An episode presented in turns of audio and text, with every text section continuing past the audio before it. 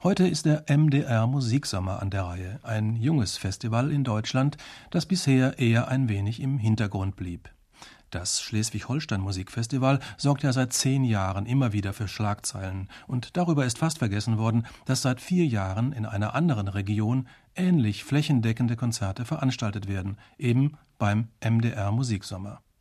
Dieses Festival geht auf eine Initiative des Mitteldeutschen Rundfunks Leipzig zurück, mit dem Ziel, die drei Länder seines Sendegebietes im Sommer mit attraktiven Konzerten zu versorgen.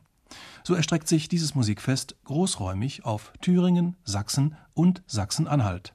Das reicht vom hessischen Bad Hersfeld bis nach Görlitz als östlichstem Punkt und vom Havelberg als dem nördlichsten bis Annaberg-Buchholz als dem südlichsten Punkt.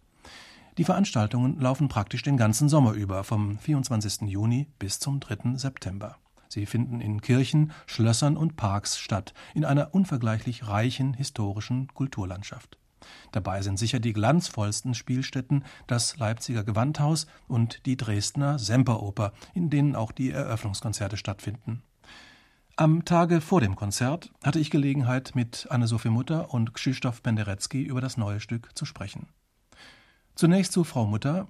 Was gefällt ihr an diesem Stück? Wie würde sie es jemandem erklären? Es hat sehr viel melodiöse Passagen, einen wunderschönen zweiten Satz, sehr verinnerlichten zweiten Satz. Und auch das Ende ist äh, melancholisch verhalten, es verklingt ganz oben auf der E-Seite. Es ist ein Konzert, das doch wieder eine neue Periode von Pendereckis Schaffen zeigt. Er hat ja eine Zeit lang nach seinem polnischen Requiem, das in den 80er Jahren komponiert wurde und das für mich zu einem der größten Werke dieses Jahrhunderts gehört, ähm, hatte er sehr viel extrovertierte, sagen wir es mal so, extrovertierte Musik geschrieben. Und ich bin ein großer Anhänger der Stille, der, der Lyrik, der Gesanglichkeit in der Musik, auch in der Komposition unseres Jahrhunderts. Und ich bin sehr dankbar, dass dieses Stück äh, so viel äh, Violin-Passendes mir schenkt. Es hat ja auch sehr lange gedauert, bis äh, Penderecki mit dem Werk fertig war. Es war für 93 geplant und er hat dann doch immer wieder Skizzen äh, zerstört und neu angefangen. Das hat dem Werk sicher gut getan. Und Krzysztof Penderecki zu seinem neuen Violinkonzert?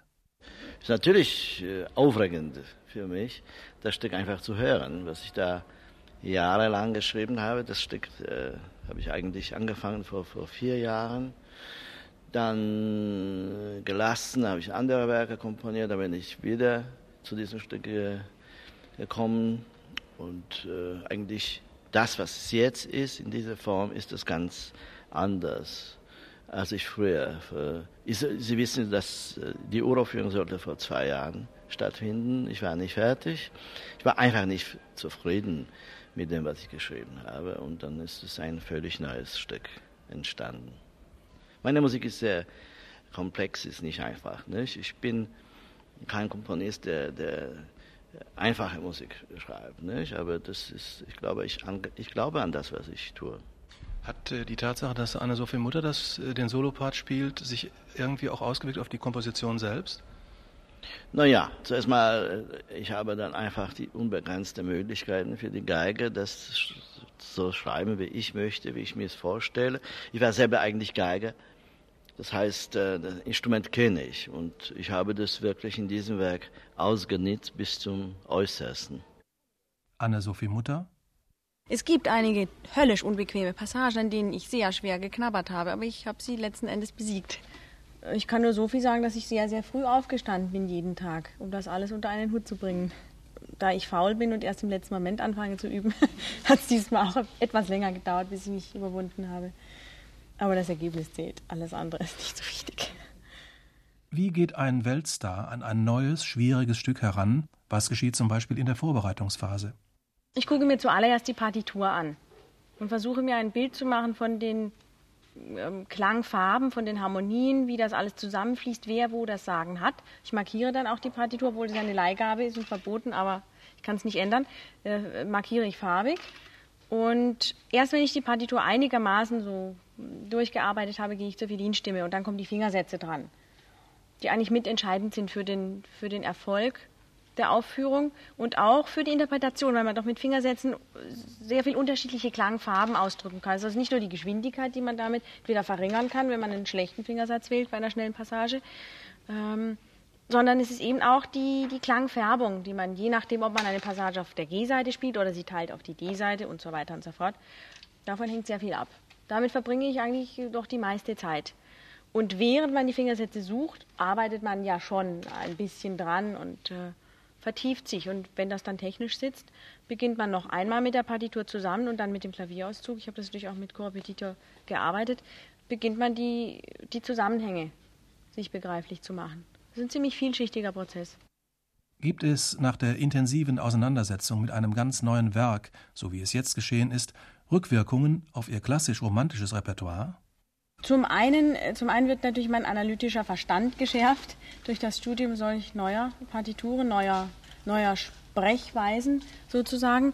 Und zum anderen ähm, durch die Vergrößerung meines Klangspektrums, meiner Klangfarben, profitiere ich als Musiker ganz im Allgemeinen und ich bin frischer, wenn ich zurückkomme zu meinem Standardrepertoire. Ich habe immer vermieden, ähm, eine zu geringe Anzahl Konzerte zu oft zu spielen, eben um zu vermeiden, dass ich ähm, in Routine verfalle. Und diese neuen Schaffensprozesse helfen mir mit sehr viel Freude an die romantischen klassischen Werke wieder zurückzugehen.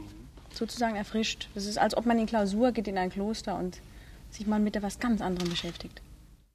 Zum Schluss des Interviews wollte ich noch etwas über Anne-Sophie Mutter und ihre Geige erfahren. Ihre kostbare Stradivari Emiliana stammt aus dem Jahre 1703. Ich fragte, ob sie trotz der Qualität dieser Geige schon einmal überlegt hat, das Instrument zu wechseln. Ja, sehr gute Frage. Ähm, das ging mir vor rund zwölf Jahren so. Da habe ich auch von einer Stradivari auf die andere gewechselt, weil ich mich nicht nur im Klangvolumen, sondern auch in den Klangfarben eingeschränkt gefühlt habe. Mein inneres Ohr hat sich ganz andere Klänge gewünscht, als ich sie auf der Geige verwirklichen konnte. Und das war nun wirklich ausnahmsweise mal nicht die Schuld des Geigers, sondern es lag in der Begrenzung der Geige. Mhm. Und ich habe dann längere Zeit gesucht. Man kann übrigens auch mit unterschiedlichen Bögen den Charakter der Geige verändern. Und das, das tue ich dann doch öfter. Also mit dieser Geige bin ich jetzt seit zehn Jahren zusammen und äh, eigentlich sehr zufrieden.